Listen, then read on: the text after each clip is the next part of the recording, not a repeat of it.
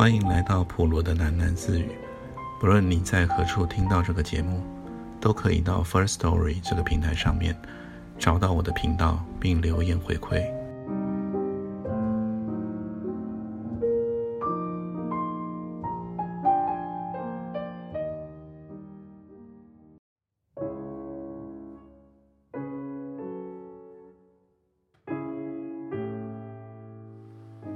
拿去吧。金大班把右手无名指上一只一克拉半的火油大钻戒给卸了下来，直到了朱凤的怀里。值得五百美金啊，够你和你肚子里那个小孽种过个一年半载的了。生了下来啊，你也不必回到这个地方来了。这口饭不是你吃得下的。金大班说着，便把化妆室的门一甩开。朱凤追在后面叫了几声，他也没有搭理。镜子跺着高跟鞋，便摇了出去。外面舞池里老早挤满了人，雾一般的冷气中闪着红红绿绿的灯光。乐队正在敲打得十分热闹。舞池中，一对对。都像牛骨糖儿似的粘在了一起，摇来晃去。金大班走过了一个台子，一把便让一个舞客给捞住了。他回头看的时候，原来是大华纺织厂的董事长周富瑞，专门来捧小如玉、萧红梅的。金大班啊，求求你做件好事吧。红美今夜的脾气不大好，恐怕要劳动你去清醒，才肯转过来啊。周富瑞捏住了金大班的膀子，一脸焦灼地说道：“那也要看你周董事长怎么请我呢。”金大班笑道：“你和陈老板的喜事，十桌酒席怎么样？”闲话一句。金大班伸出手来，和周富瑞重重地握了一下，便摇到了向红梅那边，在她身旁坐下，对她悄悄地说道：“转完这一桌啊，过去吧，人家已经都等掉魂了。”管他呢！萧红梅正在和桌子上几个人调笑，她头也不回，就驳回道。他的钞票又比别人的多着几文嘛，你去跟他说去。新加坡的蒙娜正在等他吃宵夜呢。哦，原来是打翻了醋坛子啊！金大班笑道。他也配？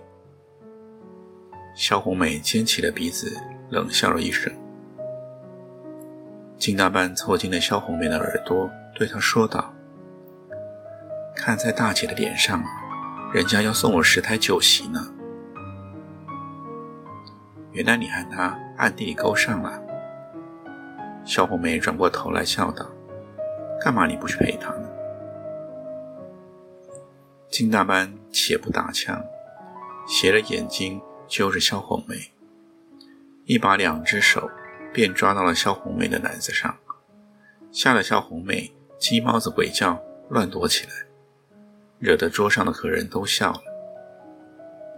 小红梅忙讨了饶，和鸡蛋般咬了耳朵说道：“要么你要对那个姓周的讲明白，他今夜完全沾了你的光，我可是没有放饶他。你金大姐是过来人，打铁趁热，这句话不会不懂。等到凉了，那块铁还搬得动吗？”金大班倚在了舞池边的一根柱子上，一面用牙签剔着牙齿，一面看着小如意、萧红梅，妖妖娆娆的，便走到了周富瑞那边的桌子去。萧红梅穿了一件石榴红的透空纱旗袍，两筒雪白滚圆的膀子，连肩带臂，肉颤颤的，便露在了外面。那一身的风情啊！别说男人见了要起火，就是女人见了也得动三分心呢。何况他又是个头一等难缠的刁妇呢。心黑手辣，耍了这些年呐，就没见他栽过一次跟斗。那个姓周的，在他身上少说些也贴了十把二十万了，这才是做头牌舞女的材料。金大班心中暗暗赞叹道：“朱凤那块软皮糖啊，只有替他使鞋子的份。虽然说萧红美比起她绿观音、金兆丽在上海百乐门时代的那种风头，还差了一大截。可是台北这一些舞厅理论起来，她小如意也是个拔尖货了。当年受骗的上海十里洋场。”大概只有米高梅五虎将中的老大吴喜奎，还能和他唱个对台。人家都说他们两人是九天瑶女白虎星转世，来到黄浦滩头扰乱人间的。可是他偏偏却和吴喜奎那只母大虫结成了小姐妹。两个人晚上转完台子，便到惠尔康去吃了炸子鸡。对扳着指头来较量，哪个的大头耍得多，耍得狠，耍得漂亮。伤风败德的事啊，那几年真干了不少，不晓得害了多少人，为着他玉观音妻离子散，家破人亡。后来吴喜奎抽身的早，不声不响的便嫁了个生意人。他那时还直纳闷，觉得冷清了许多。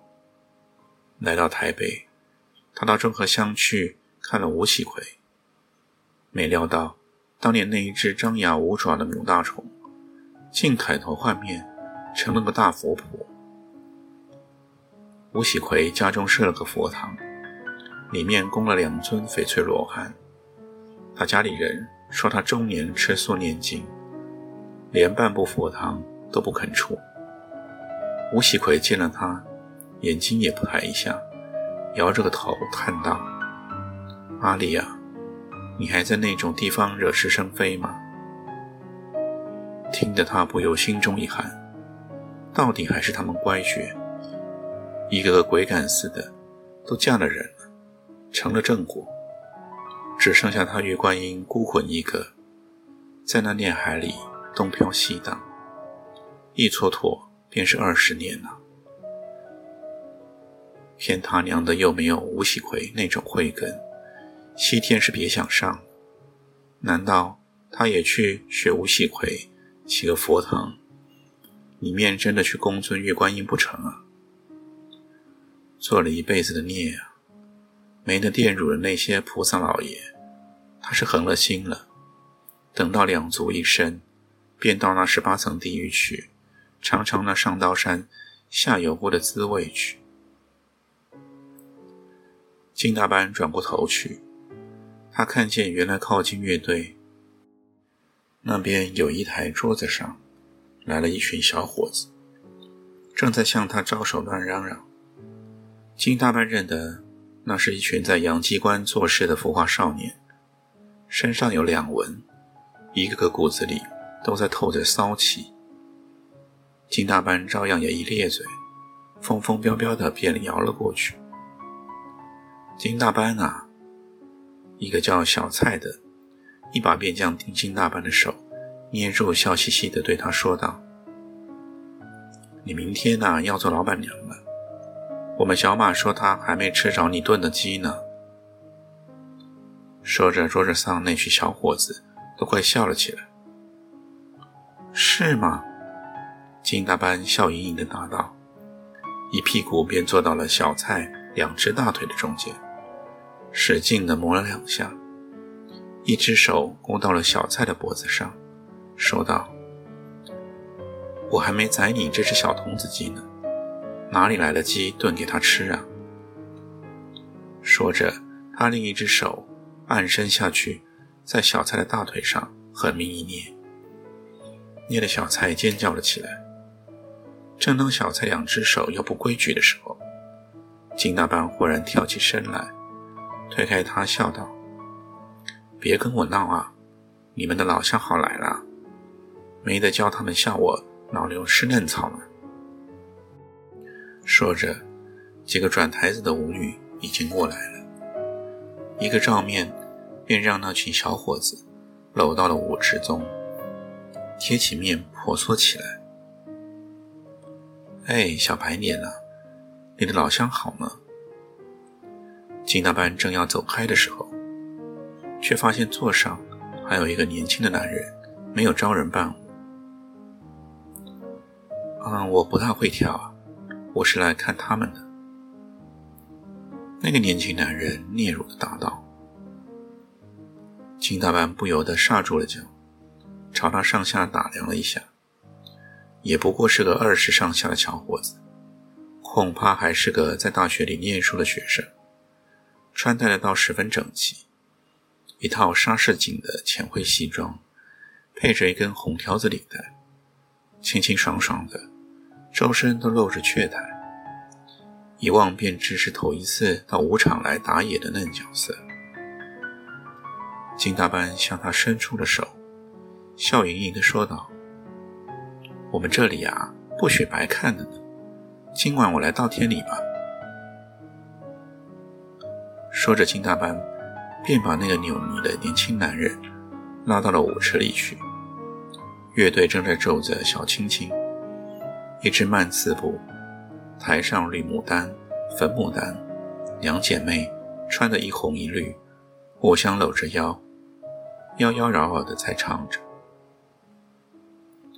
金大班借着舞池边的柱灯，微仰着头，端详起那个年轻的男人来。他发觉，原来他竟长得眉清目秀，鬓毛都还没有长老。头上的长发梳得十分妥帖，透着一阵阵背灵的甜香。他并不敢贴近他的身体，只稍稍搂着他的腰肢，生硬地走着。走了几步，便踢到了他的高跟鞋。他惶恐地抬起头，腼腆地对他笑着。一直含糊地对他说着：“对不起啊。”雪白的脸上一下子通红了起来。